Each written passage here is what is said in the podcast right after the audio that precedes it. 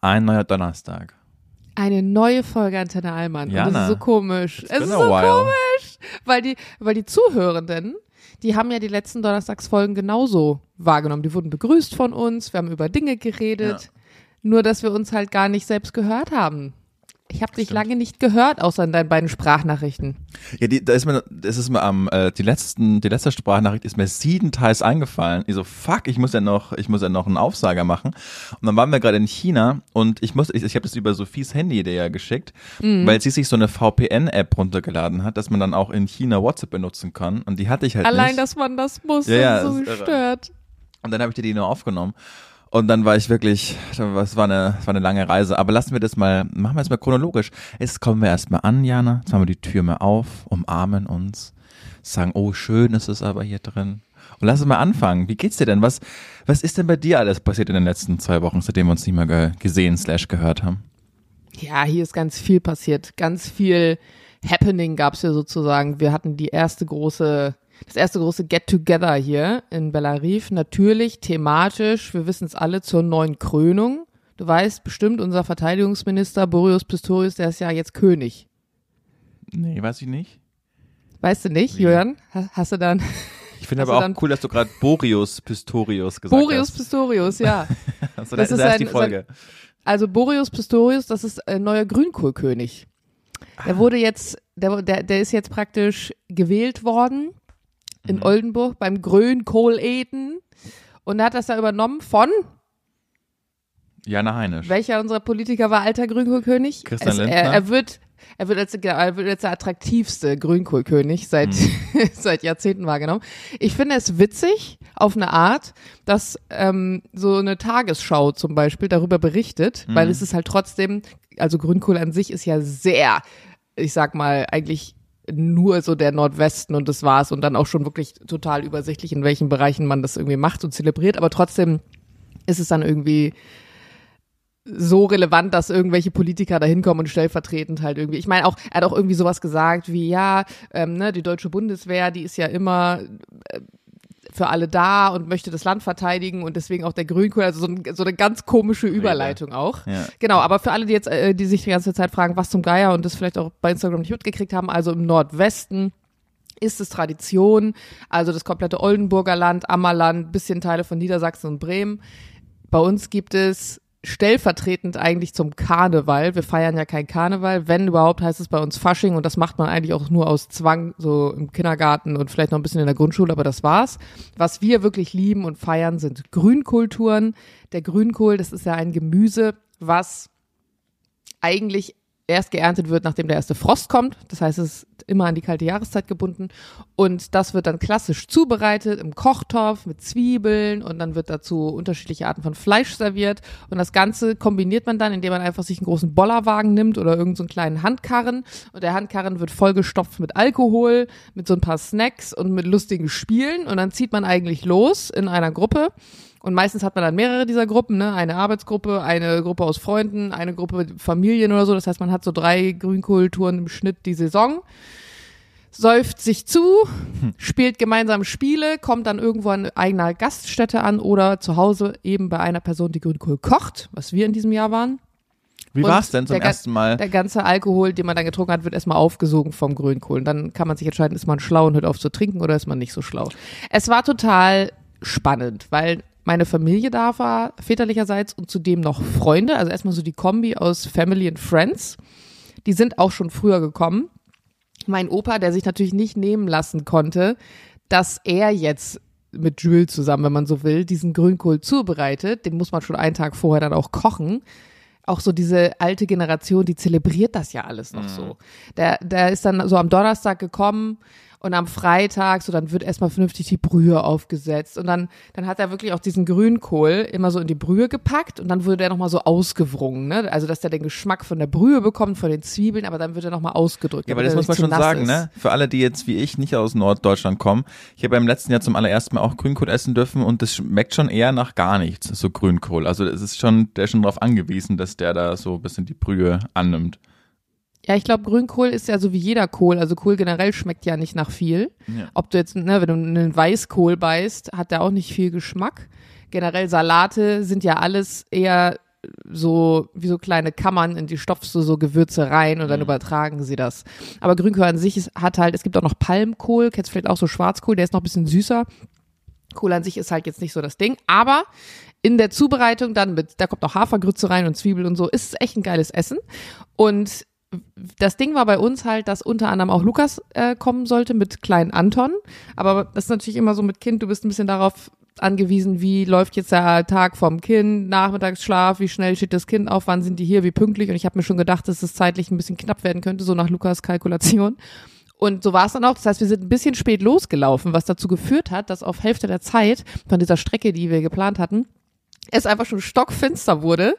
Wir da so mit unserem Handkarren, du musst dir das halt auch überlegen, in Berlin kennt es ja keine Sau. Das heißt, du läufst mit zehn Mann mit einem Handkarren voll mit Alkohol am helllichten Tage um 17 Uhr durch die Gegend und bleibst random an irgendwelchen Orten stehen, die für dich Sinn ergeben nach den Regeln, für andere nicht und ziehst dir da die kurzen rein. Ist halt auch nicht so, als würdest du dann Bier trinken, sondern du stehst da teilweise in solchen lustigen Konstellationen mit mein Opa hat dann so einen Bindfaden an seinem, an seinem Hosenknopf befestigt mit einem Kugelschreiber und muss halt mit dem Kugelschreiber eine leere Bierflasche zielen. Und da stehst du da einfach so mitten in der Öffentlichkeit und in Bremen und so. Es ist das Normalste der Welt. Jeder weiß, was du tust, aber hier Ja, ist einfach aber- so unangenehm. Aber also das ist ja wirklich das Tolle an Berlin. Nobody fucking cares. Weißt du, ja, das stimmt, wenn du in Mitte ja wohnst. alles. Aber das hört dann auch irgendwann auf, so an den, an den, an den Grenzen, so Na gut. ungefähr. Also allein in Charlottenburg wärst du schon komisch angeschaut worden. ja? Und ich glaube, wenn du in Köpenick wärst oder so auch. Also, ne, Berlin hat ja auch, also, ne, die, die, die Diversität von Berlin reicht halt auch nur drei Stadtteile weit. Und dann ist schon wieder Schluss. Aber es war auf jeden Fall super lustig. Ähm, noch lustiger wurde es dann, als eine, eine Freundin leider, die abgesagt hatte, ersetzt wurde durch einen Kumpel. Das ist eigentlich nur ein Kumpel vom Kumpel, den ich aber auch kenne. Der dann hier ankam und mir dann aber irgendwie nachts um eins, weil es hat sich alles ein bisschen gezogen, erzählte, dass er eigentlich um halb sechs in einem Flieger nach Georgien sitzen muss und auch schon ordentlich konsumiert hatte an Alkohol und äh, so gerade noch gerade laufen konnte. Ich dachte mir nur so, wie zum Geier machst du das? Ich habe auch keine Ahnung, ob er hier in Georgien angekommen ist oder nicht. Aber es war eine super witzige Dynamik und wir saßen bis halb zwei. Und dann hat man aber gemerkt, am nächsten Tag, also am nächsten Tag ist dann alle, sind alle aus meiner Family gefahren, nur mein Opa nicht, der ist noch einen Tag geblieben. Und das war wirklich, da habe ich gemerkt, yo, die 30, die klopft auf jeden Fall. Ich musste noch einen Mittagsschlaf machen. Also es war wirklich, mein Opa war fitter als ich. Mein Opa, muss man dazu sagen, hat aber auch das Doppelte an Körpermasse und hat so ungefähr so viel getrunken wie ich. Also es war geil, aber danach dieser Montag, dieses Aufatmen, wenn alle weg sind und wenn du einfach so diese, du, äh, du bist zu Hause und es ist leise und du hast nicht mehr die Erwartungshaltung von jemandem, dass du jetzt, musst jetzt dich um Bedürfnisse kümmern von anderen oder du musst jetzt Sachen machen. Und das merke ich wirklich, je älter ich werde, umso schwerer fällt mir das. Wenn man jünger ist, kein Ding, ne? Penne eine Woche bei mir auf der Couch, alles easy. Aber jetzt so, es ist schön, allein zu sein. Nee, haben wir ich letztens auch drüber richtig, gesprochen. Ja. ja, ich sitze auch richtig gern gerade hier allein in dem Büro für einen Monolog, wenn du mir zuhörst und ansonsten passiert hier gar nichts. Ja. Ich gebe jetzt ab, Julian. Ja, wo, wohin gibst du ab? Ich gebe jetzt ab nach, wir alle warten, es ist einfach, auf die Auflösung aus Sprachnachricht Nummer eins, das heißt der vorletzte Wochenkickstart, in dem du sagtest, dass also, ne, dass alles so sehr seltsam ist und sehr sonderbar und ihr da Dinge erlebt habt. Und Ja, wir wollen jetzt wissen, was sind diese Dinge? Nein, nein, das habe ich dir auch erzählt, dass ich über die Dinge nicht im Podcast reden kann. Die kann ich dir mal äh, persönlich erzählen. Das ist, das wäre zu viel des Guten. Aber man kann, okay, komm, ich fange ich fang mal chronologisch an. Also wir sind ja äh, geflogen von München nach Shanghai, nach China. Und das ist dann schon, wenn du da ankommst, auffällig, dass überall Kameras sind, aber nicht so versteckt wie in London, wo man ja auch weiß, dass eigentlich jeder Quadratzentimeter mit Kameras erfasst ist, sondern da sind die sehr offensichtlich, so dass man das Gefühl bekommt, wir sehen dich halt. Ne? Oh, ich muss jetzt mal kurz rein, wo du das mit den Kameras sagst. Ja. Ich habe nämlich auch überlegt, ob es vielleicht total Sinn machen würde, sich irgendwann mal so eine Alarmanlage gerade so mit Haus Ja. zuzulegen, vielleicht auch mit Kameras, weil viele Bekannte von mir, die ich kenne, die, die ein Haus haben, haben das. Und andererseits denke ich mir aber immer, genau wie du es gerade beschreibst, eine Kamera, die die setzt ja auch immer den Impuls von hier gibt's was. Also, ne, Gut, diese aber das sagt auch dein Haus als solches, Jana. Ja, ab, wobei in einem Haus gibt's ja eigentlich nichts. Also hier ist ja jetzt, ich habe hier keine teure Kunst, ich habe hier keinen Schmuck. Also eigentlich gibt's hier ja nichts für Einbrecher. Ja, das Haus ist ein altes, tolles Haus, aber hier ist jetzt nichts, was du krass ausräumen kannst, was einen extremen Wert hat. So. Aber ich frage mich halt immer, was macht jetzt mehr Sinn? Macht es mehr Sinn, das anzuschaffen, der Gefahr hin, dass es Leute anlockt? Oder das einfach zu lassen, Ich glaube, das auf hat die eher Gefahr eine hin, dass du es nie abschreckende mit Wirkung. Hat es auf euch dann eine abschreckende Wirkung? Habt ihr euch anders verhalten durch die Kameras? Ja, ja man fasst sich zum Beispiel nicht an. Also das finde ich so krass, weil man, man sieht ja keine Paare, die Händchen halten laufen oder sich nicht küssen oder so. Das ist wirklich funny. Also das gibt's da nicht. Das macht man dann auch nicht. Das ist ganz eigenartig. ist aber offiziell verboten. das weiß ich nicht. Darüber habe ich nicht. Also das denke ich mir dann immer in Dubai, so mit Homosexualität und so. Mhm. Es gibt ja super viele ähm, Flugbegleiter, die in Dubai stationiert sind für die bekannten Airlines dort. Und ich kenne super viele, die in homosexuellen Beziehungen leben. Aber die dürfen dann keine pa Nee. Partner ha- haben oder sich auf, äh, Ja. öffentlich damit zeigen oder so. Also pass auf, ähm, genau, wir sind dann in Bangkok, äh, in Shanghai angekommen, dann werden erstmal deine Fingerabdrücke genommen, dann meldest du dich dann an. Und das Land hat ja durch die Pandemie großen wirtschaftlichen Schaden genommen, sodass äh, die Wirtschaft struggelt und sie jetzt vor ein paar Wochen erst beschlossen haben, dass sie jetzt für Touristen attraktiv werden wollen, was es bis dato nicht gab in China. Und ähm, man merkt, dass das Land darauf noch nicht vorbereitet ist. Also Shanghai geht noch. Shanghai ist ja auch sehr reich, sehr, ich glaube, so das westlichste, die westlichste Stadt neben. Ja, das ist so ein bisschen das, Fra das Frankfurt von Deutschland, wenn man so will, ne? Das Frankfurt von China, ja, das stimmt. Das ist, also das, das, was da ganz krass ist, ist, dass dann, also zwei Dinge sind mir aufgefallen, sofort. Es ist, die Luft ist wahnsinnig, wahnsinnig gut, entgegen jegliches, jeglichem Klischees. Also das liegt daran, dass die brutal viel E-Mobilität auf der Straße haben und es ist wirklich so, man geht da an den Highways entlang und kann so richtig atmen, etwas, was ich in Berlin schon lange nicht mehr gemacht habe. Also die, E-Mobilität ist richtig vorangeschritten da, es fahren ganz viele deutsche Autos darum, also ich kann verstehen, warum der chinesische Absatzmarkt so wichtig ist für die deutschen Hersteller, warum die überhaupt nicht daran interessiert sind, dass es Handelbarrieren mit China gibt, weil das ist wie so ein Statussymbol, habe ich das Gefühl. Und in Shanghai war es wirklich so, als wir dann da auf diesen People's Place gefahren sind, was so, ja, die, die, die Innenstadt ist mit den ganzen Einkaufsmöglichkeiten.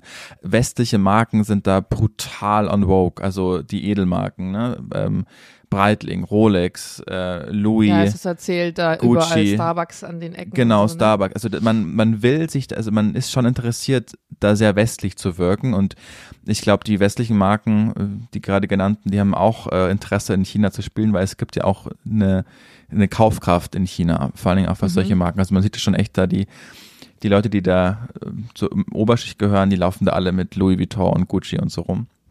Und Shanghai war wirklich so, ah ja, okay, uh, I see what you do there. Also ich sehe das, das ist da schon sehr, sehr westlich man sein will. Als wir dann aber, und jetzt überspringe ich die Thailandreise, äh, im letzten Tag dann noch nach Peking gefahren sind, war das ganze Gegenteil. Also Peking, die Hauptstadt ja eigentlich, man würde denken, dass die noch mehr touristisch aufgestellt ist, gar nicht. Also als wir da am Flughafen angekommen sind und wir sind um von Bangkok nach China, wie gesagt, ich bin jetzt am letzten Tag der Reise, um 6 Uhr in der Früh sind wir da angekommen und wir hatten ein Hotel näher am Flughafen, da wollten wir dann so unsere Base aufbauen, weil es einfach super anstrengend ist, wenn du über Nacht fliegst, äh, dann nochmal von 6 bis 2.50 Uhr am nächsten Morgen in der Stadt zu sein. Also das ist sau anstrengend, deshalb haben wir da so ein Hotel genommen und dann wollten die uns da erst nicht reinlassen, weil sie denken, ja, wir brauchen Visa, bis wir dann denen erklären mussten, nee, wir brauchen kein Visa, ihr habt das vor ein paar Wochen aufgehoben.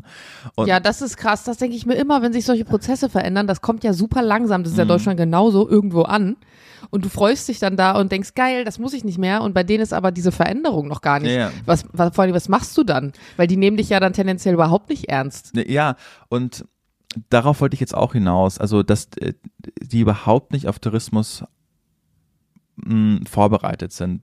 Sowohl die Behörden teilweise nicht, als auch vor allen Dingen die Gesellschaft nicht. Also wir sind ja vor allen Dingen nach Peking gefahren, weil da ja war, war ja Neujahresfest der Chinesen, das Jahr des Mhm. Drachen. Und da dachten wir, boah, wenn wir das mitnehmen können, ist, ist bestimmt cool, also die Paraden zu sehen und wie die Chinesen das feiern.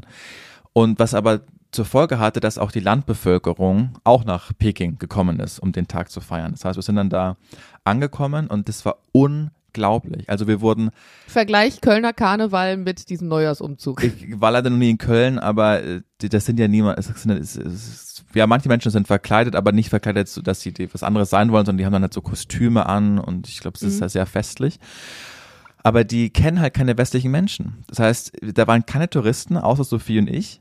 Und wir wurden heimlich fotografiert, wir wurden angestarrt, wir wurden angefasst. Das finde ich wirklich seltsam, weil es ja echt eine Stadt ist, wo trotzdem mhm. Menschen aus dem Westen arbeiten. Also ja, aber die leben in einer ganz eigenen äh, Parallelgesellschaft. Also die, die sind halt dann in den, in den besten Hotels untergebracht und die nehmen nicht am zivilen Leben teil. Denn es gibt da, das kann man sich so vorstellen, wir waren dann auf diesem Platz des himmlischen Friedens äh, in der, im Zentrum der Stadt, wo, wo dann auch, äh, ja, dann die, die Paraden waren und wo die ganzen Leute hingekommen sind.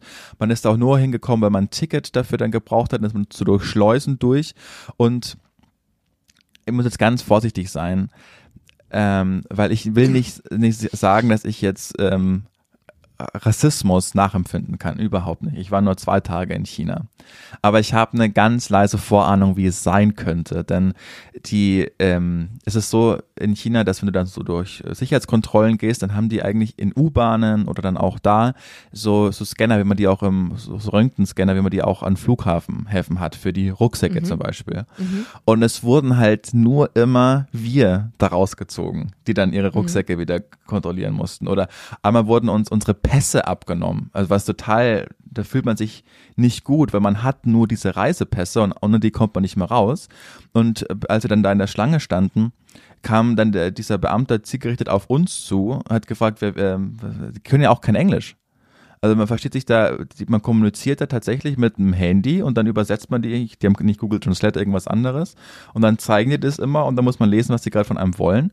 Und dann haben wir unsere Passports da gesucht und dann ist der mit denen weggegangen. Und, und du kannst dann mhm. auch keinen Aufstand machen. Und dann stehst machen. du da so genau. nackt. Oh ja, unangenehm. Und dann sind wir durch, diese, durch diesen Scanner durch. Natürlich wurden wir wieder äh, unsere Rucksäcke gescannt, gerönt. Dann haben wir gefragt, wo unsere Passporte sind. Dann waren die irgendwo anders und dann habe ich das mitbekommen, das war total krass. Dann hat dieser eine Beamte diesen, meinen Reisepass fotografiert und dann hat er auf seinem Handy sofort alle Daten von mir bekommen, die ich halt dann angeben musste, als ich eingereist bin. Also da waren meine Fingerabdrücke, wo ich zuvor war, wie alt ich bin, wo ich wohne. Und das ist schon, schon ein eigenartiges Gefühl. Also weil man denkt, boah, man ist halt so in der, ja, in, in, der Willkür der Behörden, wenn die jetzt keinen Bock auf dich haben, wenn du die doof anschaust, dann können die ja dann, was willst du machen? Dann können die ja auch dein Passport, mhm. das war schon so ein ungutes Gefühl, würde ich sagen. Und dieses ständige angestarrt zu werden, also das ist, wie diesen Alien betrachtet, weil die halt keinen Tourismus kennen, aber es ist ja immer noch Peking, also die Hauptstadt, wo ja, man, wie, voll krass. wie genau, wie du das auch gerade gesagt hast, man möchte ja eigentlich denken, die kennen westliche Menschen durch den Handel und durch das äh, durch Businessreisen, aber äh, nee. Und dann fand ich es ganz krass, wir haben uns dann so eine Akrobatik Dramatik-Show angeschaut. Da mussten wir dann 20 Minuten vom Platz des himmlischen Friedens dorthin gehen. Die, Ach, das war draußen? Äh, nee, die war auch in einem Gebäude, man musste da erstmal hingehen. Und dann dachte ich, ja komm, lass uns mal ins nächste Café gehen, weil wenn man so wir reisen ja schon viel, würde ich sagen, oder sind viel unterwegs, aber man vergisst, dass man ja eigentlich immer in der Comfortzone ist. Ne? Es ist egal, ob du in Portland bist oder in Lissabon oder in äh, in Bangkok meinetwegen oder in Berlin, eigentlich sind die Standards ziemlich ähnlich, was so westliche Länder betrifft. Und Thailand ist halt brutal westlich eigentlich, wenn man, ich komme gleich dazu. Äh, mhm. Das heißt, du, du weißt, okay, wenn du jetzt da von diesem Hauptplatz der Stadt weggehst, rundherum sind natürlich lauter Restaurants und Cafés und was auch immer, aber mhm. da überhaupt nicht. Das heißt, wir sind 20 Minuten von diesem Hauptplatz zu diesem äh, zu dieser Akrobatik-Show gegangen, ohne dass wir an einem Restaurant oder Café oder irgendwas vorbeigegangen sind. Ja, strange. Obwohl es mitten so in so einer in so einer Hauptstadt ja, genau. im Kern ja. ist. Das ist, ähm, wenn ich da nochmal rein darf, ich habe vor ein paar Tagen mit Jules, oder Jules wollte vor ein paar Tagen wieder die ganzen Herr der Ringe ähm, Filme gucken und auch Hobbit und so. Und es gibt ja eine Szene im ersten Hobbit-Teil, wo er sich ähm, also es ist so die Frage der Zwerge, hilft er uns jetzt, also ist er Teil von uns, die ihre Heimat verloren haben und sozusagen wieder dafür kämpfen wollen, dass ähm, sie diesen Berg zurückbekommen, der ihnen irgendwie genommen wurde. Und er, der eigentlich nicht zu diesem Volk gehört, die also unterstützt und sie das hinterfragen, ob er das wirklich tut oder nicht. Und dann sagt er, naja, ich merke halt auch einfach, ich vermisse zu Hause und ich vermisse meine Bücher und ich vermisse meinen mhm. Sessel und meinen Garten. Und ich konnte das im ersten, das erste Mal so richtig fühlen auf eine Art, weil gerade dieses Gartending mir genauso geht. Und er dann aber sagte, aber ich unterstütze euch, weil ihr kein Zuhause habt. Und deswegen tut er das also, weil Mhm. er es nachvollziehen kann auf eine Art. Und da, das ist ja genau das, was auch solche Abenteuerfilme, wenn man so will, am Ende irgendwie zeigen, dass es darum geht, häufig gar nicht mal, ähm, wie weit bin ich jetzt weg oder was vermisse ich alles, sondern dass ich wirklich mich aus der Komfortzone rausbewege. Und das bedeutet nicht, dass ich jetzt in einem anderen Sessel, in einem anderen Land chille oder in einem, an einem anderen tollen Pool, sondern häufig ja Dinge zu erleben, die abseits dessen sind, was ich kenne oder was ich mir irgendwie vorstellen kann. Und das ist, glaube ich, auch das bei den meisten Reisen, wahrscheinlich deswegen auch deine Erfahrung, von, die du mir dann vielleicht nochmal off-Mic erzählst. Dinge, die man erlebt, die man zu Hause nie erleben würde. Und in einem Café sitzen oder sich eine Show angucken, würde man auf eine Art und Weise halt trotzdem zu Hause. Sie ist dann aber, sie bleibt vielleicht nicht ganz so in Erinnerung, als wärt ihr jetzt, keine Ahnung, irgendwo hingetrampt und dann hättet ihr irgendwie jemanden getroffen oder so, ne? Diese Sachen, die einfach manchmal so entstehen oder so ganz ungeplant sind auf Ja. eine Art. So ganz anders. Ja, also das war wirklich, also es war die, hm, also es war die vermutlich schönste Reise, die ich jemals hatte.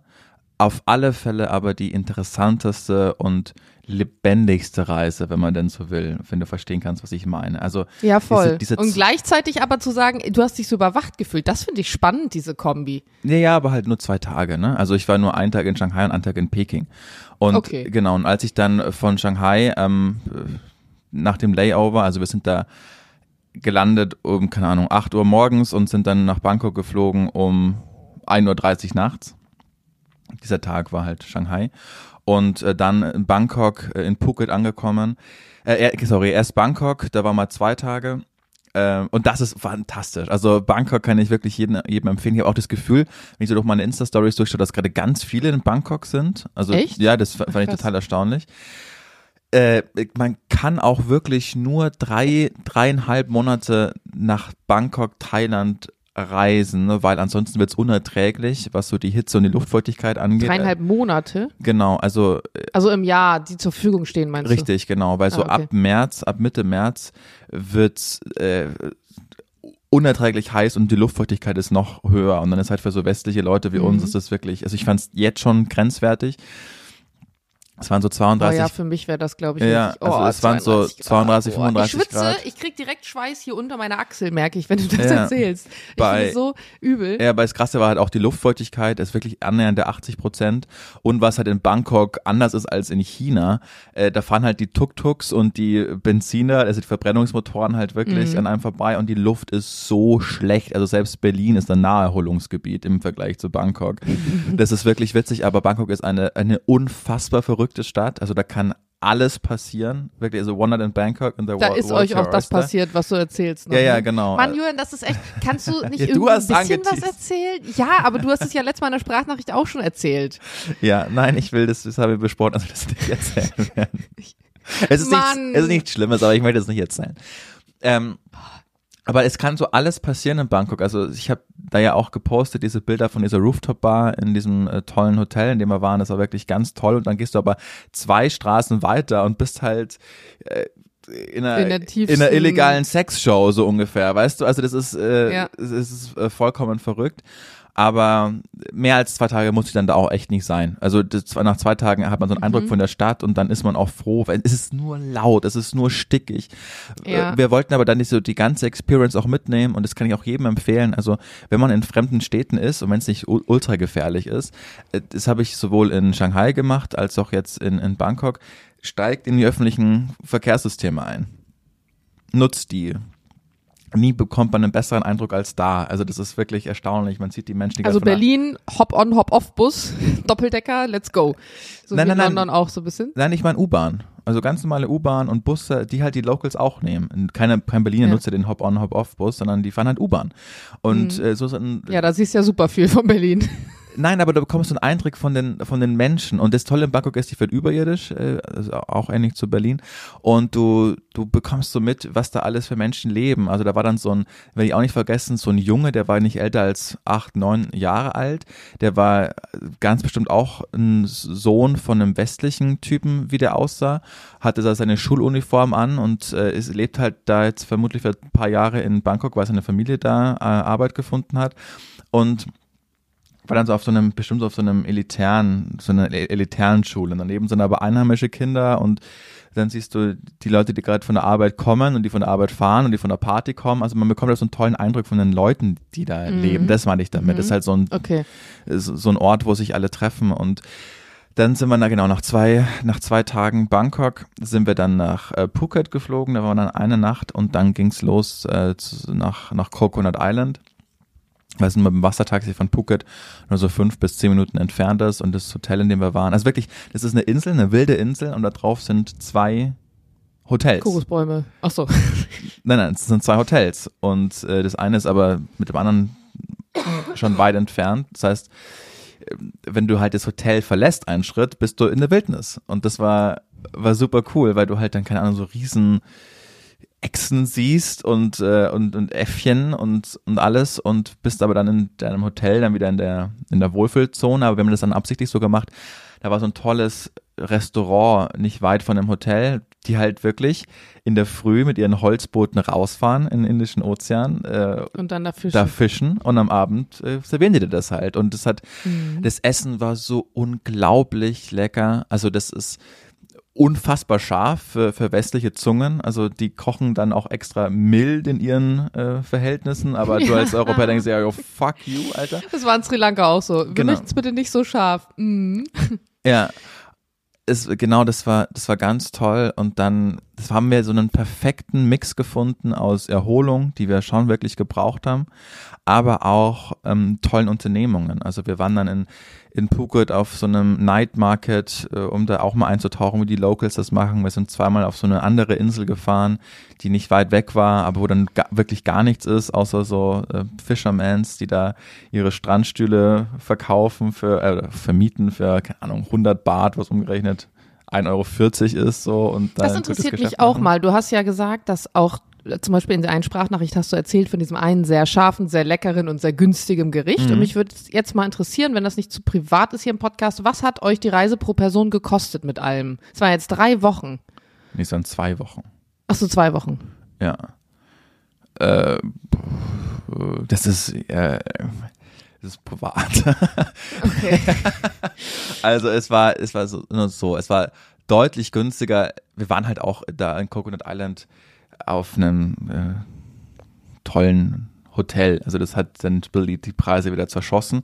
Aber wir haben schon wirklich äh, darauf geachtet, dass wir dann nicht nur in diesem Hotel versauern, weil dann kannst du gleich wieder nach Griechenland fahren, sondern wir wollten halt dann auch äh, rein zu den Street Markets und den Local Restaurants und wir wollten da schon die, die Experience mitnehmen. Und da ist das Essen unglaublich günstig. Also äh, da hast du dann deine deine Vorspeise, keine Ahnung, so frittierte, tolle äh, äh Riesengarnelen, die man, für die man in bei Sticks and Sushi, keine Ahnung, 45 äh, Euro zahlen würde, bekommt man halt da wirklich für zwei Euro umgerechnet, mhm. weißt du? Und äh, dein tolles äh, Massamam Curry, was auch hier in Berlin bei Nu 32 Euro kosten würde, kostet halt da 3,10 Euro.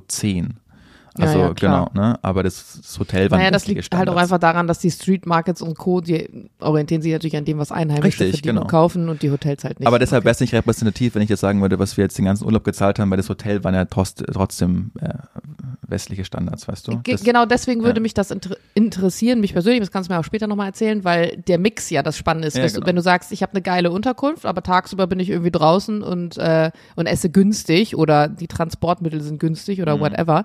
Ähm, ähm, weil manchmal finde ich täuscht es dann, wenn man sagt, oh, ich war da und da und das war alles mega günstig. Ja gut, das Essen dort ist günstig, ja. aber die Unterkünfte trotzdem für Touristen sind teuer. Also was mir, ich war zum ersten Mal in Thailand. Sophie, als sie noch Studentin war, war auch mal in Thailand und äh, zu einer Zeit, ja, wo wir kann ich sie noch nicht, aber wir hatten trotzdem damals kein Geld, weil wir noch beide Studenten waren und äh, da meinte sie, dass es wirklich geht, als Student, Studentin in Thailand ganz tolle Urlaube zu machen, weil die Hostels halt auch so super toll sind und die sind ja wirklich günstig. Also die zahlst du dann für die Nacht vier Euro und bist da trotzdem aber. Aber das sind so Hostels, wo du dann so mit mehreren fremden Personen in einem Raum pennst. Richtig, genau. Kannst oh, nee, aber, das könnte ich nicht. Genau, ich sag nur, dass es wirklich auch all in all günstig geht in Thailand Urlaub zu machen. Das weiß ich auf alle Fälle und deutlich günstiger, weil in London, wenn du trotzdem da in einem Hostel bist, bist du auch mit äh, 15, also ohne dass ich da jemals war, aber äh, was ich so gehört habe, bist du dann auch mit 15 Leuten in einem, äh, in einem Hostel, in einem, in einem Zimmer und das heißt, teilweise dort sind dann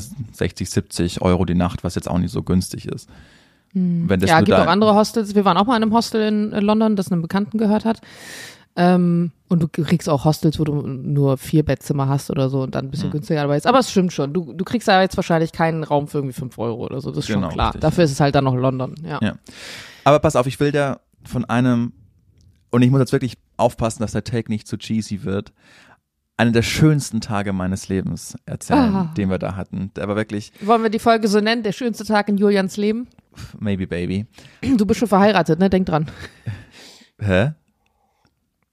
Ja, müsste das nicht eigentlich der schönste Tag deines Lebens sein? Also, äh, mal ganz ehrlich, also jetzt mal Real Talk. Wer behauptet, dass die Hochzeit der schönste Tag des Lebens war, der lügt dich maßlos an.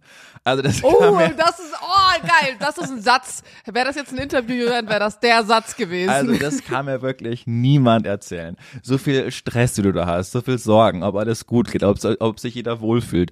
Du siehst nur die, wie sich alle ihre, keine Ahnung, Negroni und Whisky sauer bestellen und im Kopf rechnest du noch die erste Stunde mit, was sich das gerade kostet und irgendwann erst aufzurechnen. Also kann mir niemand erzählen, dass das der schönste Tag im Leben war. Also das ist, das ist vollkommener Quatsch. Das ist ein besonderer Tag, aber es ist nicht, es ist nicht der schönste. Zumindest war es nicht für dich so. Ja, für, für Sophie auch nicht und alle, mit denen ich gesprochen habe, die schon geheiratet haben, haben mir da super zugestimmt. Also das ist äh, kompletter Quatsch. Außer du, ke- keine Ahnung, bist Jennifer Lopez, die äh, Milliardärin ist und sich halt von vorne bis hinten ihre perfekte Wedding durchplanen kann, weil Geld überhaupt keine Rolle spielt und kommst da an und alles wird für dich gemacht, dann kann ich das mir schon, aber selbst dann bist du Da trotzdem musst noch, du ja auch vorher trotzdem Entscheidungen Genau, und da bist so. du trotzdem noch- Aber das Gleiche denke ich mir immer über die Geburt, weil ganz viele Ja. Menschen, ne, die Geburt des Kindes, ich denke mir so, Junge, ich musste aus meinem Körper ein fucking anderes Lebewesen pressen. Bestimmt kann das nicht der schönste Tag meines Lebens sein. So, da geht's dann eher darum, dann begann vielleicht ein neuer Teil so, aber äh, spannend eigentlich so, Ja. schönster Tag. Ich könnte gar nicht dir jetzt gerade sagen, wenn ich so überlege, was mein schönster Tag Genau. des Lebens war. Aber schön, dass du einen hattest. Also pass auf. Nochmal, nochmal reinkommen. Ich will, dass es nicht zu cheesy wird. Du kannst mich einfangen, wenn ich Gefahr laufe, dahin zu gleiten. Aber Sophie hat so eine tolle Reiseführung rausgesucht äh, in unserem Thailand-Reiseführer von, von Lonely Planet. Da kann man ruhig mal Werbung machen, ohne dass wir dafür Geld bekommen, aber der war wirklich ganz toll. Und es gab so einen Amerikaner in den 80er Jahren, der hat Thailand erkundet und sich in Thailand verliebt, ob, ab, obwohl es überhaupt noch nicht touristisch war. Und hat dann diese Inseln abgefahren mit seinem Kanu und hat äh, gesehen, wo es Mit seinem Kanu, natürlich, mit seinem Kanu, was sonst? richtig und hat gesehen, wo es schön ist, wo man durchtauchen kann in so kleine Höhlen, was einfach nur nicht entdeckt wurde. Mhm. So, und jetzt wir da mitgefahren äh, und haben uns da eingetragen mit, Mit dem Typ. Nein, der ist, der hatte das, der hatte dann eine Firma gegründet und die machen das halt weiter jetzt. Äh, in seinem, Gut, danke, das ist eine wichtige Namen. Info. Ich dachte, genau. du sitzt da jetzt im Kanu. Nee, genau. Und das war auch echt toll, weil das sind so alte, also man fährt da mit einem großen Boot, ich schätze, waren so 35 bis 40 Leute, fährt man da so eine Stunde mit einem Boot zu einer Insel. Das ist so der erste Stopp dieser Reise. Und das sind so, also finde ich generell, ich habe nur herzensliebe Menschen in Thailand kennengelernt, die so eine innere Zufriedenheit hatten und so nett und höflich waren und sich geehrt gefühlt haben, ihre Kultur weiterzugeben. Ich komme auf den Punkt noch. Dann sind wir da eingestiegen und eigentlich bin ich Das nicht ist so ein bisschen gerade wie wenn, das, das erinnert mich so, so Entwicklungshilfe. Ha, die sind alle so glücklich, obwohl sie nichts haben. So hört sich das gerade ein bisschen an. Ja, aber du wirst gleich. Stand. Ich hoffe, ich Okay. werde es rhetorisch äh, schaffen, dass du verstehst, was ich meine. Okay. So, dann sind wir da hingefahren und mit uns waren dann die, die Guides, die uns dann auf dem Kanu betreut haben. Und dann fahren wir dahin und er sagt, hey, passt auf, wir sind alles alte Fishermans und wir sprechen nicht so gut Englisch, das, wir haben das nicht in der Schule. Wir lernen nur Englisch durch euch, das heißt, seid bitte geduldig mit uns, wir versuchen euch jetzt einen tollen Einblick in unser Land zu bekommen und freuen uns sehr, sehr, dass ihr da seid. Und dann bist du nach einer Stunde da angekommen an diesem, an dieser Insel und dann hat jeder, jedes Paar, das dann da war, so einen Namen gezogen aus so einer Büchse und da stand dann der Mann drauf, der mit dir heute den Tag dann da verbringt. Also der dann dein Kanu führt und da durchfährt und dir alles erklärt. Wie viel wart ihr dann immer? Immer zu zweit auf einem Kanu. Also es ist wirklich. Also du, Sophie und ein, ein Guide? genau, oder? richtig. Okay. Und dann, ja, genau, haben wir so ein. Das heißt, dann brauchen die da ja auch irgendwie nochmal zehn Guides oder so. richtig, ja. Genau. Ah, krass, okay. Und dann bist man da auf diesem Kanu und dann paddelt man so rum. Und das war wirklich magisch. Also ich habe das so genossen zu sehen, wie die im Einklang mit ihrer Natur leben. Das fällt da auch total auf. Ich glaube, das ist auch so Teil ihrer Religion. Also es fällt auch auf, wenn man da an jedem Boot ist vorne, ist es geschmückt für die Götter, dass alles gut wird bei der Oh, Reise. das, das finde ich immer so schön. Das ist sogar in Berlin so, wenn ich in vietnamesische Nagelstudios oder Kosmetiksalons oder was auch immer gehe, also die zum Beispiel dann von, von Vietnamesen, aber auch bei Thais äh, geführt werden, dass überall ein kleiner Tempel ist. Mhm. Diese kleinen Tempel. Und das ist so lustig, weil diese, diese Tempel sind immer so sehr traditionell. Und dann steht da aber als eine der Opfergaben eine Flasche Wodka oder, oder so eine Packung Mie-Nudeln, die dann da liegen Ja. oder so. Und das ist so, so konträr, aber gleichzeitig irgendwie finde ich das so süß, weil in ihrem Jetzt-Leben, westliches, westlichen Leben, der Glaube trotzdem irgendwie noch so eine Relevanz hat, dass sie es in ihrem Laden, den sie führen, irgendwie aufstellen. Ja. ja, total.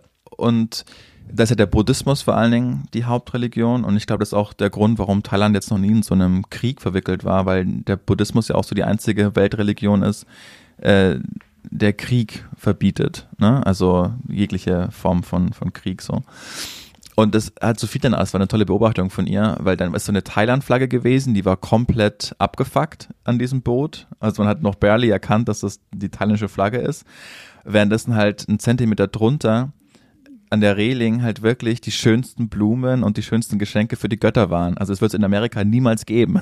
weißt du, da wäre die, aber die Flagge sowas von neu, währenddessen man nicht dran denkt, dass es irgendwelche Wassergötter gibt. So. Naja, anyway sind wir dann da, da rausgefahren und, und dann sind wir da. Seid ihr gepaddelt alle dann gleichzeitig oder wie war nee, das? nur er hat gepaddelt. Also Mhm. wir haben gefragt, ob wir da mit paddeln dürfen und dann meinte er, nee, lass Aber mal. war, das war wirklich ein Kanu? ja, Krass. ja. Okay. Ein Kanu, das äh, es waren Kanus, die sind extra in Portland, Oregon, gefertigt worden, nur für diesen Typen. Also es sind so Spezialanfertigungen. Ah. Genau. Naja, jedenfalls sind wir dann da gefahren, ähm, so eine Stunde sind wir dann da durch so Höhlen wieder durch und dann hat man da so Lagunen gesehen und nebenan sind die Affen von A nach B gesprungen und man ist ganz nah hingekommen und die haben auch gesagt, hey, es ist ganz wichtig, dass wirklich, die sind super versorgt. Überall waren so Muscheln an den, überall waren so Muscheln an den Felsen, das heißt, die haben da andauernd ihre Muscheln gesnackt, so die waren nicht angewiesen auf Die Affen. ja, ja, genau. Die waren Geil. nicht, waren nicht angewiesen darauf, dass man als Touri den Futter gibt. Und man, das ist wirklich wichtig, weil wenn die einmal checken, dass wir Futterquellen sind, dann sind die nicht mehr so entspannt, wenn man dann da entlang fährt, sondern dann greifen die halt die Das Kanus ist wie an. diesen Tempeln, Ja, so, genau. ne, dass sie dann da alles. mh. Ja, ja. Und das heißt, es, wir waren so ganz nah, weil wir dann an diesen Affen, die sich gar nicht gekümmert haben um einen, die haben dann da ihr, ihr Ding gemacht und das war wirklich schön und sind dann weitergefahren und dann Haben sich da auch alle dran gehalten von den anderen so? Oder Ja. waren die anderen so weit weg im Boot? Nee, nee, jeder hatte dasselbe gesehen, so, ne? Die waren ja da, es war so durchorchestriert, dass jeder das gleiche mal gesehen hat und äh, wenn man dann weiter ist, der andere mit seinem Kanu und dann zwei Passagieren da gekommen und das war, war sehr nett. Aber man und hat dann, das ja ganz oft in so Gruppen, dass man immer so Idioten hat, die sich irgendwie nicht an so Regeln halten können. Mhm. Also ich nehme das zumindest immer wahr in so touristischen äh, Momenten, wo man mit mehreren fremden Leuten ist, dass man immer so jemanden in der Gruppe hat, der so, so ein Querschießt auf eine Art. Ja, nee, das war da gar nicht so. Ich glaube, weil alle gemerkt haben, wie besonders der Tag ist. Und Mhm. Vielleicht lag es auch daran, dass Sophie und ich die Jüngsten waren. Ah ja, Mhm. also die anderen waren andere Reisegruppen. waren alle älter, ja. Naja, und dann war es auch echt schön, weil dann einmal im Jahr machen das die, die Fishermen so, dass sie so einen Blumenstrauß binden, äh, Fingernägel, Haare und so ein äh, Bart in diesen Strauß legen, die Kerzen anzünden und dann einen Wunsch mitgeben und dann die, diesen Kranz ins Meer, ins offene Meer rausfahren lassen. Und dann ist dann so, so ein Ritual an die Götter, dass äh, alles gut wird. Und jeder Guide hat dann mit seiner Gruppe, als wir dann wieder auf dem Boot waren und zur nächsten Station gefahren sind, hat dann mit uns so einen Kranz gemacht. Und du hast so richtig gemerkt, wie wichtig das für die gerade ist. Und da hat niemand jeder wusste um die Wichtigkeit dieser Aufgabe gerade und die haben dann gesagt, dass wir das und das jetzt machen sollen und die, die Blätter so falten und dann sind das richtige Kunstwerke daraus entstanden und bei der, bei der letzten Bootstour, da war es dann schon dunkel, das heißt, man konnte den, den Sonnenuntergang noch miterleben, war auf diesem Wasser. Auf, Wie lange wart ihr denn? Das ist ja dann ganze ganze Tag, Tagestour, so, ne? War ein ganzer Tag, mhm. ja. Das Wasser war ganz ruhig es war noch nie erlebt, dass ein Wasser, ein Meer so ruhig ist und dann sind wir dann zu Höhlen gefahren und haben dann da diesen Kranz raus, also angezündet und, und rausgebracht und es war alles ganz andächtig und man hat gewusst, wie wichtig das denn ist, wie religiös sie noch sind und dann sind wir da aus dieser aus dieser Lagune wieder rausgefahren ins offene Meer und sind natürlich getimed gewesen, aber es hat es nicht weniger schön gemacht. Und genau in diesem Moment war dann so richtig der Sundowner und man hat, das Meer hat so geglitzert und und alle waren so völlig geflasht von diesem von diesem Moment, den man da gemeinsam erlebt hat. Es war so unwirklich schön. Hm. Und Casper hat mal diesen Satz in, einer, in, einem Song gehabt, ähm, der Sinn des Lebens ist Leben, ganz nüchtern betrachtet. Und nachdem bin ich auch immer äh, gut, da bin ich auch immer gut mitgefahren aber so in dem Moment habe ich gedacht, nein, so das ist der Sinn des Lebens. Also, weißt du, so in dem Moment war ich so hoch emotional und es kommt, ich komme auch ganz doof vor, darüber gerade zu quatschen. Aber das war so, ich war so vollkommen überwältigt von der Schönheit des Moments, dass wir das alle jetzt gemeinsam erleben, wie schön die Natur ist, wie, wie wenig es auch braucht, um da jetzt so völlig stunning zu sein und, und geflasht zu sein. Und dann ist man dann auf dieses Hauptboot noch gefahren und dann haben die da so ein unglaubliches Essen serviert und, und alle alle waren so richtig glückselig und, und ich war, ich war so hoch emotional in diesem Moment, mhm. weil ich mhm. dachte, das ist das Schönste, was ich in meinem ganzen Leben je gesehen habe. Und ich weiß, wie, wie cheesy das jetzt klingt und pathetisch das klingt, aber es war so, boah, es, es ist so, es, es braucht ja gar nicht mehr als, als das gerade.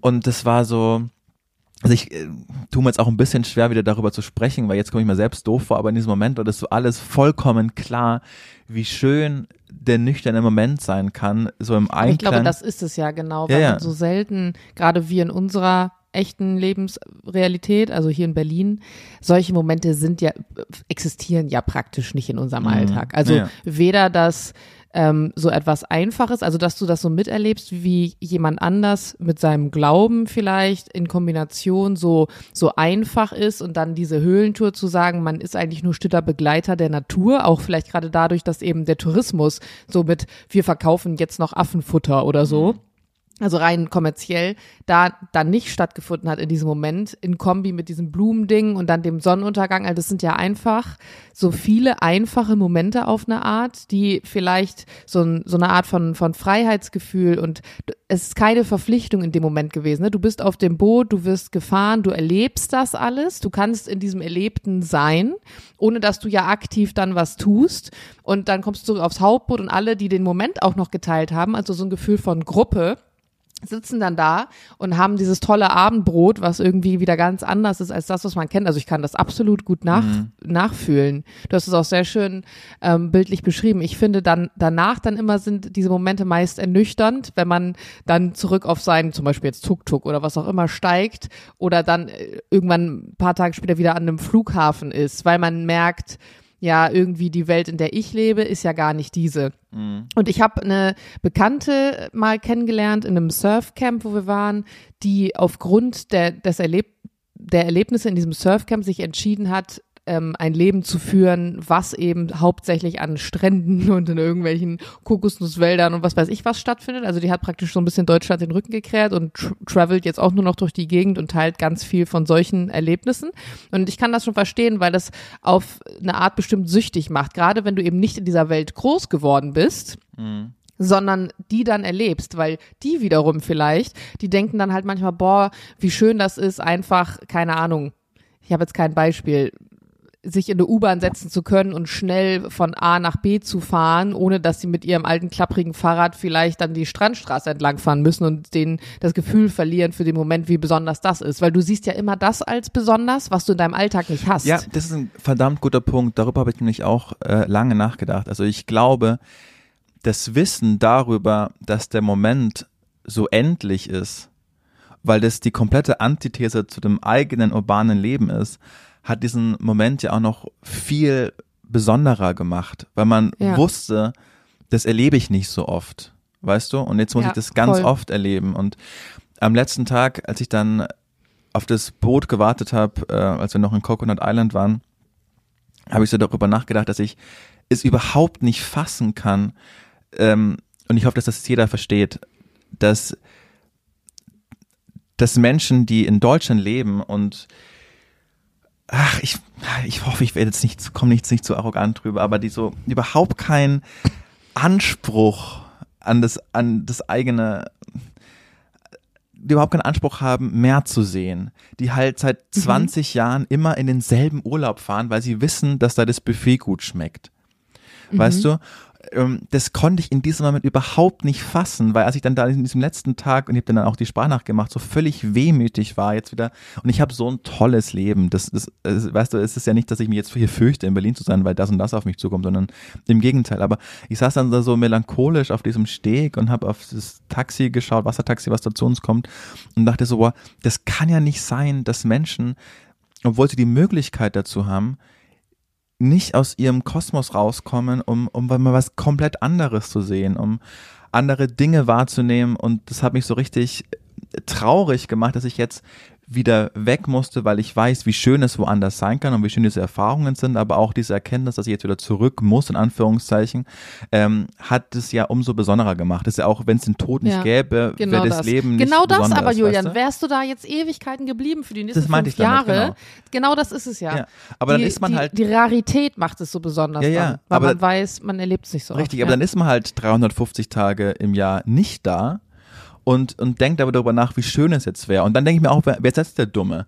Der, der gar nicht weiß, dass das existiert, weil er halt seit 30 Jahren immer nach, keine Ahnung, Rodos. Elmau fährt oder wo auch immer hin äh, oder nach, äh, keine Ahnung, wo, ist ja völlig egal wohin, der gar nicht weiß, was er verpasst. Ist nicht der, der viel klüger, weil er daran gar nicht denkt oder, oder ist es der, der das erfährt und darüber nachdenkt? Ich habe eine Tendenz, aber die will Ich ich, glaube, manchmal ist es eine Kombi. Also wie, wie so oft im Leben ist es der Mittelweg. Ich habe auch, ich bin auch tendenziell eher, also tendiere ich auch zu deiner Richtung. Ich bin nicht so der Typ, der gerne oft in dieselben Orte fährt, weil ich mir immer denke, es gibt so viel auf Eben, der Welt. ja. Ich möchte doch nicht immer dann in den gleichen Ort. Jules zum Beispiel ist aber das Gegenteil. Das verstehe ich auch, weil er es mir mal gut aufzeigen und erklären konnte, weil er sagt, der ist aber auch generell im Leben so. Also der würde am liebsten Tag jeden Morgen dasselbe, also das gleiche frühstücken Mhm. und jedes Jahr an den gleichen Urlaubsort und am liebsten wird der sich auch jeden Tag dieselbe Paar Socken, dieselbe Hose anziehen, einfach nur, weil er weiß, dass es zusammenpasst, so ungefähr.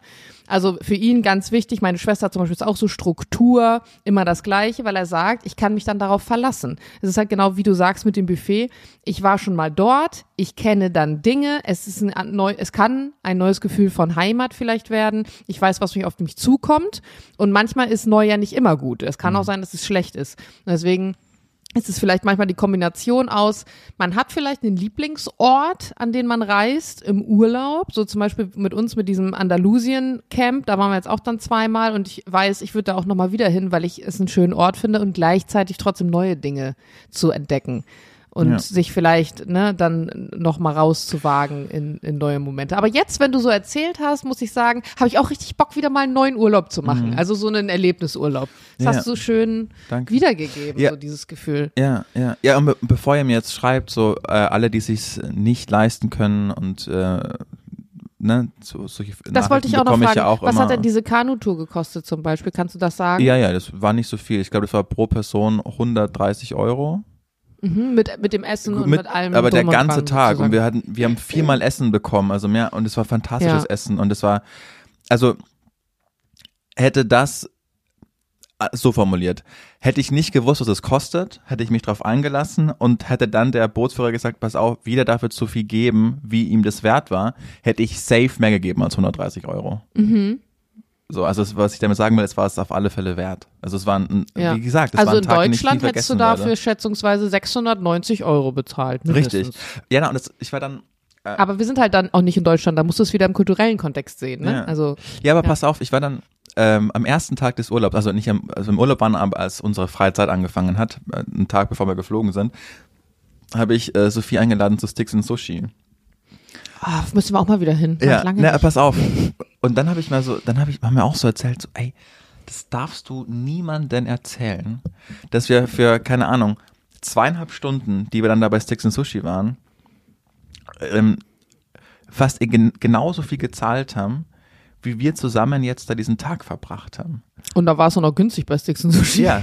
Weißt du? Ja. So, das ist ja vollkommen absurd, eigentlich. Voll. Ja. Und, und äh, ja. Wird aber nicht dafür zu führen, dass ich da nicht mehr hingehe, weil ich es halt ganz toll Natürlich finde. nicht. Aber Ja. ähm, ja, aber es hat, es hat, ach, das klingt wieder viel zu hochgestochen. Ich will nicht sagen, dass es mir einen neuen Blick aufs Leben gegeben hat. Es war nur Thailand, wo alle anderen auch hinfahren. Also ich habe jetzt nicht. Aber gutes, gutes Stichwort, weil eine meiner Fragen, die ich mir für heute aufgeschrieben habe, ich versuche nämlich immer, wenn ich im Urlaub bin und so, so komplett neue Sachen erlebe, immer irgendwas mitzunehmen. Manchmal hält's dann, manchmal nicht. Also irgendwie sowas wie ein Blick aufs Leben, eine Angewohnheit oder irgendwie einen neuen Impuls. Und wenn du jetzt so nach dem Urlaub zurückschaust, was würdest du von dort gern irgendwie adaptieren? Was würdest du gerne, was würdest du mitnehmen? Ja. Mm, Ich will mir nichts mitnehmen, ich will nur mir diese Neugier beibehalten, weil ich ja eigentlich schon viel weniger als äh, Sophie, die ja schon ganz krasse Sachen gemacht hat, ne, die als Frau alleine als Backpacker durch den Dschungel Kolumbiens äh, gereist ist oder äh, in den Slums in Indien war, äh, obwohl es unsinnig gefährlich ist, also die so richtig den Drang hat, was zu erleben, was andere nicht machen. Da, da, da bin ich eigentlich schon eher im Vergleich zu ihr der All-Inclusive äh, Fünf-Sterne-Hotelgänger, der da in, keine Mhm. Ahnung, Brandenburg irgendwo ist, so im Vergleich dazu. Und sie war die Person, die darauf gedrängt hat, das zu machen und die in der Corona-Zeit schon immer gemacht, äh, gesagt hat, ey, ist es mir scheißegal, dass jetzt gerade die Restaurants zu sind, was für mich ja das Schlimmste war. So, ich, ich finde am allerschlimmsten, dass ich nicht äh, wieder auf Abenteuerreise gehen kann. Und das habe ich nicht so Mhm. richtig verstanden. Weil ich dachte auch, hey, warum? Ich bin doch auch, um, wir sind doch oft in London. so weißt du. Aber Schön jetzt, dargestellt, ja. Aber jetzt mal in China gewesen zu sein, das wirklich, das war schon echt ein Abenteuer, so, weil es ein ganz anderes System war, weil man da keine Privilegien hat, die, die ich sonst so eigentlich kenne. Äh, Und dann aber auch so ein bisschen Abenteuerurlaub in, in Bangkok und in Thailand. So, ich will auf alle Fälle mir das bewahren, dass ich Lust habe, aus meiner Comfortzone rauszugehen und mehr so solche Dinge erlebe, wo ich noch nie war, was auch anstrengend ist. Also es ist fucking anstrengend, 40 Stunden wach zu sein. So und, Oh ja. und so, um es festzumachen, ich die letzte Nacht, die ich hatte, bevor ich von Montag auf Dienstag hier in Berlin wieder geschlafen habe, war von Freitag auf Samstag auf Coconut Island und dann war ich halt nur unterwegs und habe keine einzige Nacht mehr in einem Bett äh, geschlafen, sondern war nur noch umher. So, also das ist, das ist schon anstrengend und man, man fühlt die, die Müdigkeit durch die Augen durchbrennen und, und das sind aber jetzt jammern auf ganz hohem Niveau natürlich.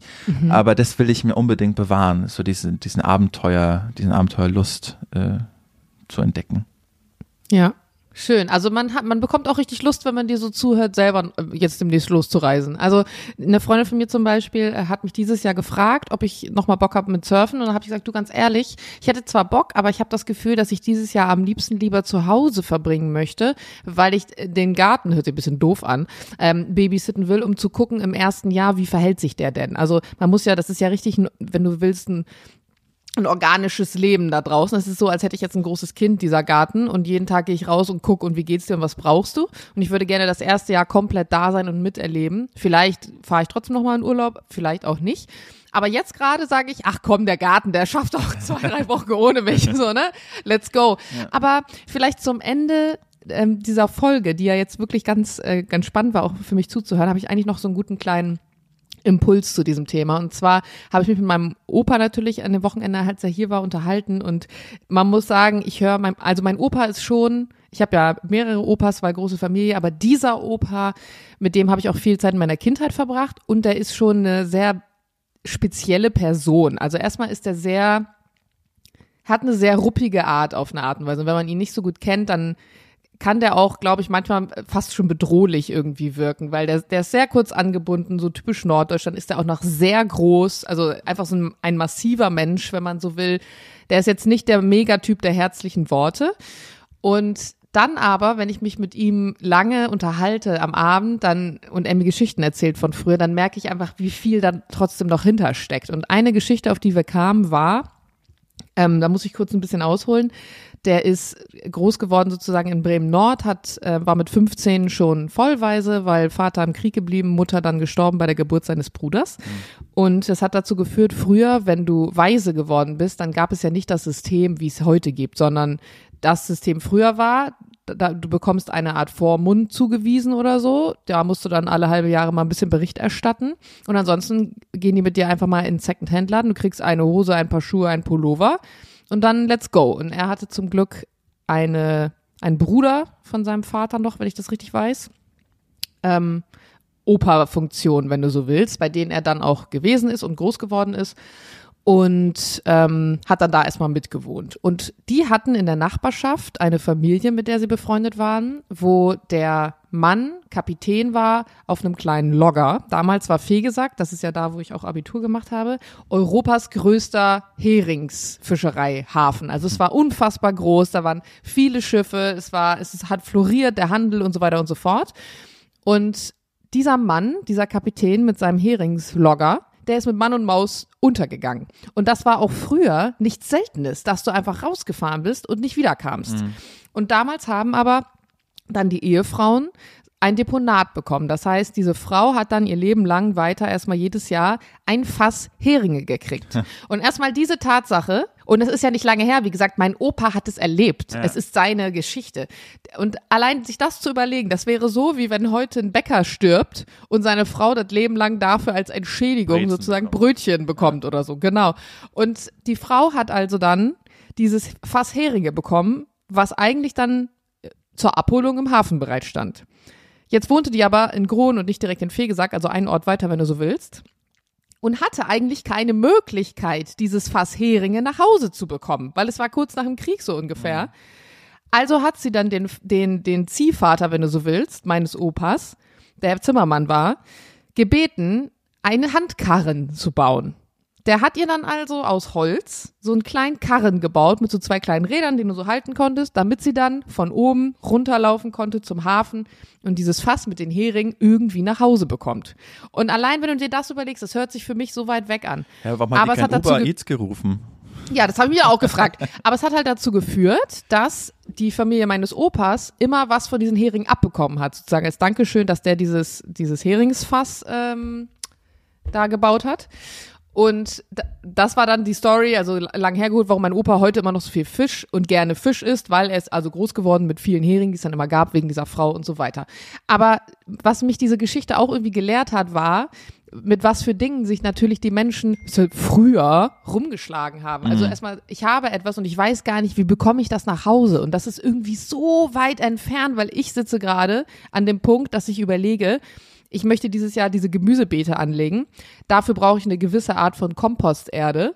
Und diese Erde möchte ich mir eigentlich von so einer Kompostieranlage holen und habe darüber nachgedacht, wie hole ich die denn jetzt? Miete ich mir jetzt irgendwie Miles oder packe ich hinten fette Säcke ins Auto und es ist trotzdem so unkompliziert auf eine Art und Weise. Während diese Frau, es gab einfach nichts. Du kriegst ein, ein Fass mit Hering und du weißt aber nicht, wie kriege ich es nach Hause. Also das sind so Welten zwischen ja. diesen Gedanken, aber es ist nur, es liegt nur eine Generation, Generation dazwischen, nämlich die Generation meiner Eltern. Ja. Und das ist total krass. Und ich glaube, mehr auch solche Geschichten zu hören, solchen Menschen zuzuhören oder dann eben anderen Kulturen, so wie du es jetzt erlebt hast, das, das ist eigentlich so wertvoll und das schärft den Blick und die Wahrnehmung nochmal ungemein. Ja, ich weiß nicht, mittlerweile sind es echt viele. Ich weiß nicht, ob ich diesen Podcast mal erzählt habe oder in einem anderen Podcast.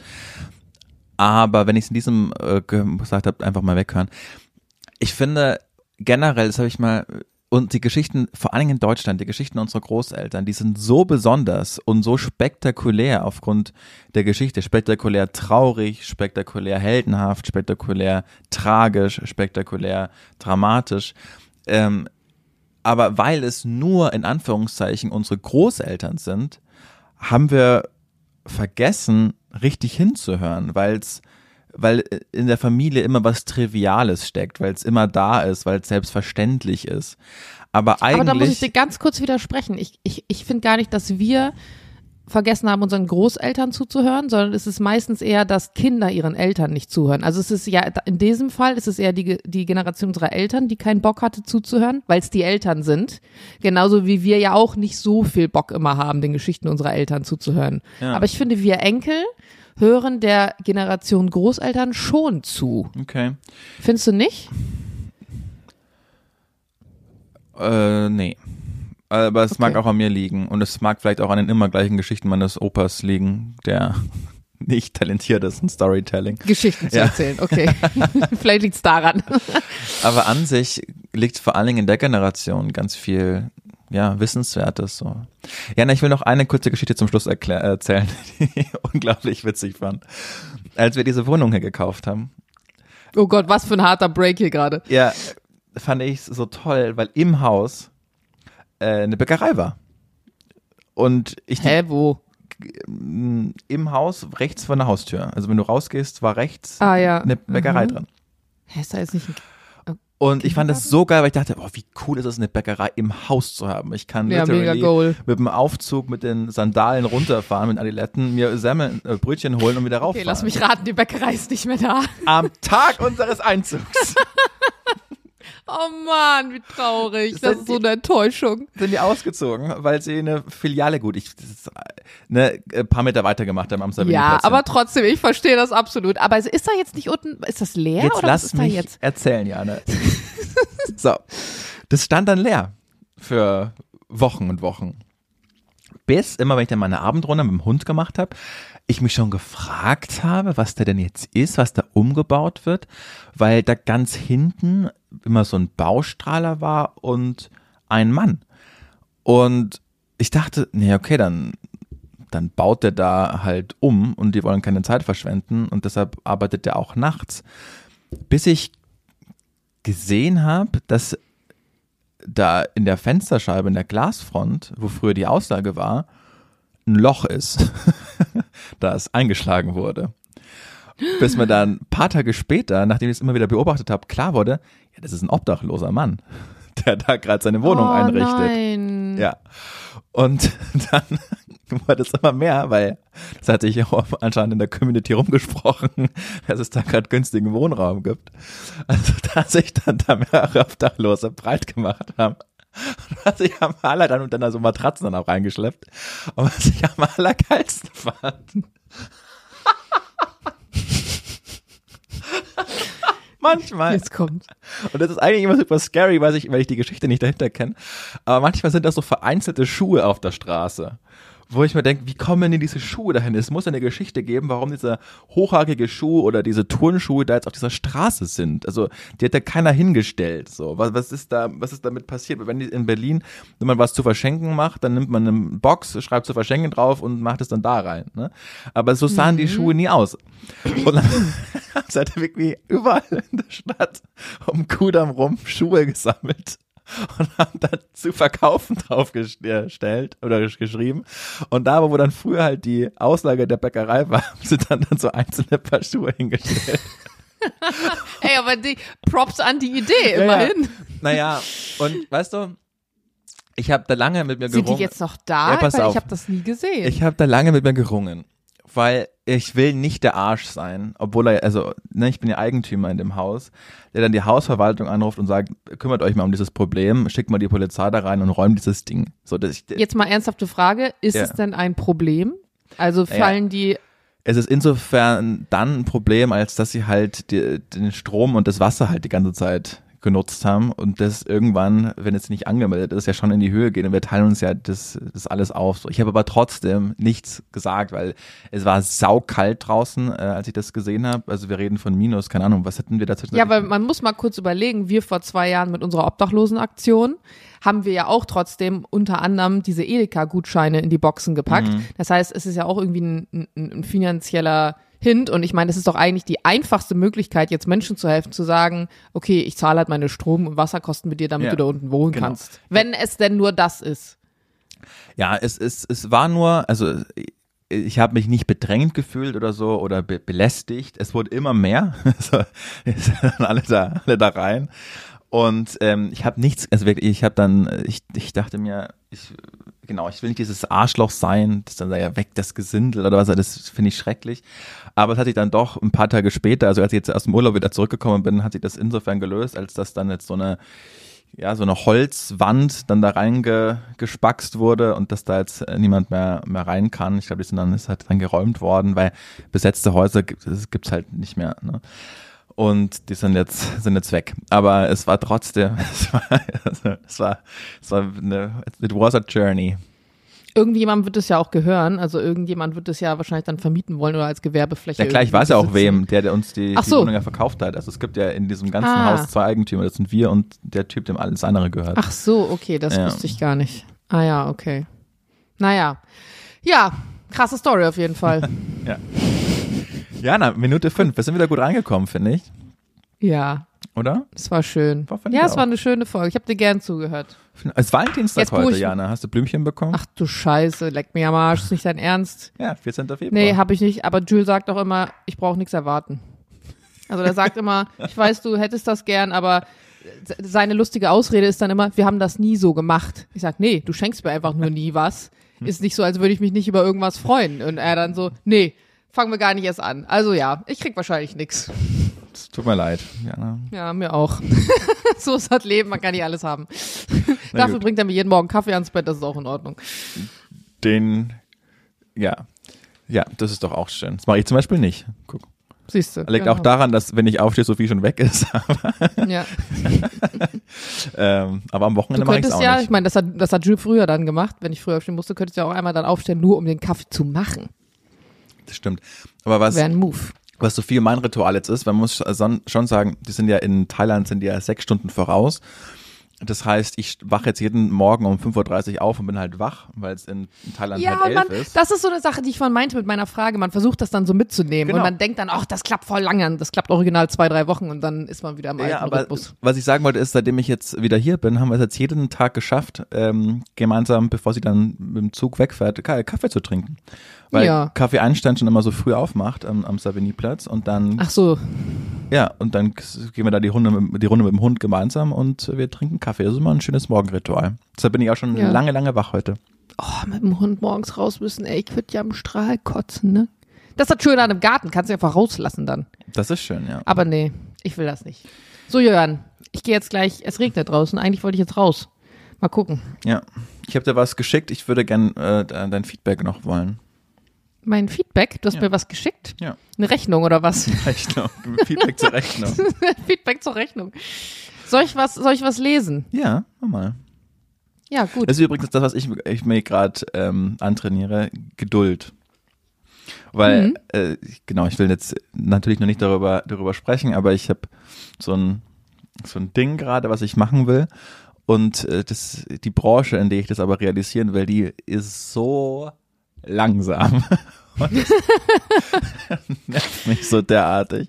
Und ich check Ey, das im glaub ich. Sekundentakt meine Mails. Aber ähm, umso schöner finde ich jetzt, wenn du mir mal Ein Feedback, Feedback gibst. gibst. Ja.